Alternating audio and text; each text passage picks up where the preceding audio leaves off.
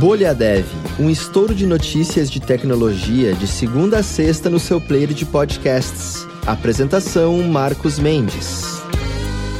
Olá, bem-vindos e bem-vindas ao final da semana, sexta-feira, 70 episódio aqui do Bolha Dev, nessa sexta-feira, 14 de outubro, aniversário de 45 anos do lançamento lá fora do Atari 2600, que foi o primeiro né, que inaugurou o mercado de videogames caseiros. Ele levou uns 5 aninhos para chegar no Brasil, aqui chegou em 83 no Brasil, custando na época 160 mil cruzeiros, o que daria hoje um pouco mais de 3 mil reais, e foi um videogame que fez bastante sucesso aí, foi descontinuado só lá em 92, mas tá aí 45 anos da inauguração do mercado de videogames caseiros com o Atari 2600.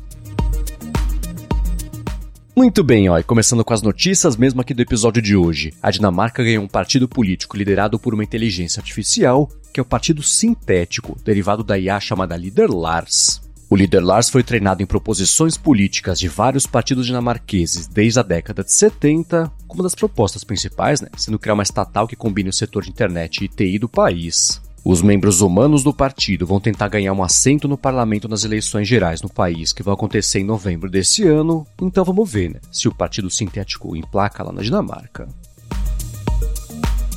E pulando para os Estados Unidos agora, soldados americanos reportaram dores de cabeça, náusea e fadiga ocular ao testar os óculos HoloLens da Microsoft. Isso lá, teste lá para campo de batalha.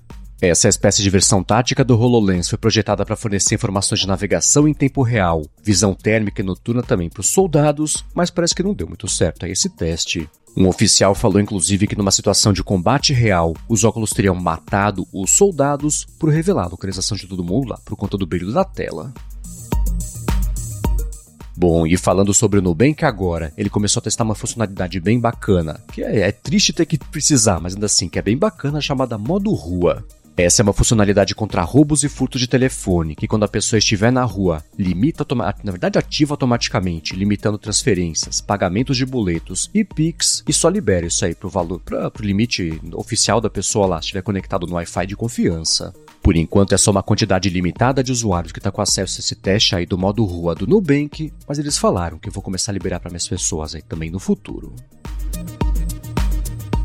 Agora, uma outra notícia também que pintou aqui no Brasil foi que a Apple foi multada em 100 milhões de reais e a justiça está exigindo agora as vendas de iPhone com carregador. A Apple também vai ser obrigada a fornecer o acessório aos consumidores que compraram o iPhone 11 e modelos mais recentes aí a partir de 13 de outubro de 2020, mas a Apple falou né, que, claro, ela vai tentar recorrer dessa decisão.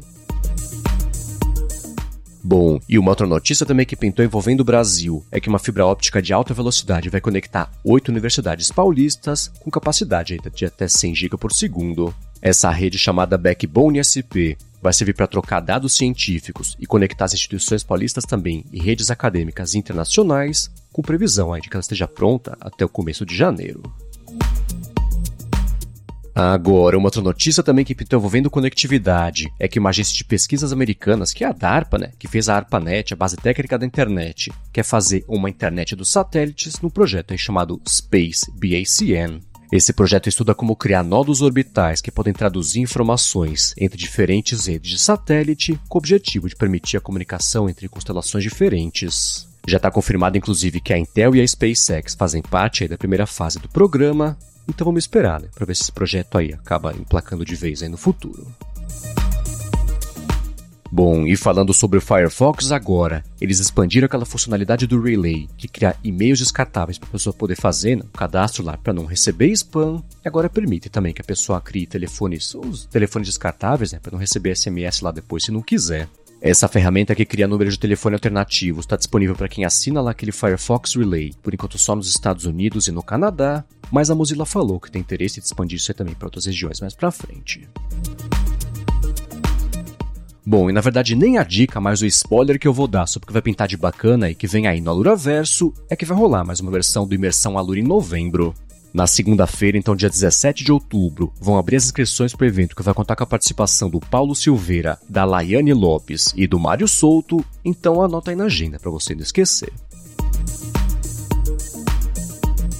Muito bem, para passar régua de vez aqui na semana, deixa eu trazer algumas respostas. Uma resposta, na verdade, enviada pela Portugal, pela Lu Portugal, aquela pergunta que eu deixei ontem aqui, feita pela Ana, querendo saber de projetos voltados para mulheres em transição de carreira para tecnologia que talvez precisem aí de algum tipo de ajuda. A Lu Portugal falou sobre dois perfis que ela conhece, que são o Elas Programam e o Reprograma BR, e a Ana até falou que vai entrar em contato ver como ela pode ajudar esses programas. Se você tiver um programa, contato com um programa voltado para mulheres em transição de carreira para tecnologia que precise de alguma ajuda que não seja financeira e você queira que seja mencionado aqui para que a Ana e mais pessoas também possam conhecer e ajudar, responde para a gente no Twitter, no arroba bolhadevpod. Eu vou deixar mais uma vez aqui o link para esse tweet da Ana. Responde citando a gente que eu menciono e trago aqui nos próximos episódios Lembrando que se você tiver uma pergunta, uma oferta de ajuda, como foi o caso bem gentil da Ana, uma dúvida, tem uma enquete no Twitter que você quer que mais gente veja, participe também, menciona a gente, cita, faz a pergunta citando a gente no arroba bolhadevpod, além também de citar, ah, claro, a bolhadev, né, o hashtag bolhadev, que a gente pinça e traz também nos próximos episódios. Muito obrigado, como sempre, a quem deixa reviews e avaliações do Bolhadev, quem recomenda também o Bolhadev para mais gente poder ficar melhor informada sobre tecnologia inovação e desenvolvimento. Um bom fim de semana também, claro, para todo mundo. E o Bolha Dev da Alura tá de volta, é claro, na segunda. Até lá!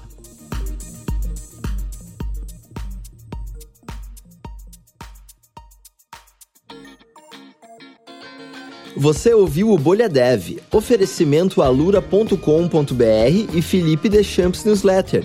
Inscreva-se em felipedeschamps.com.br barra newsletter. Edição Rede Gigahertz de Podcasts.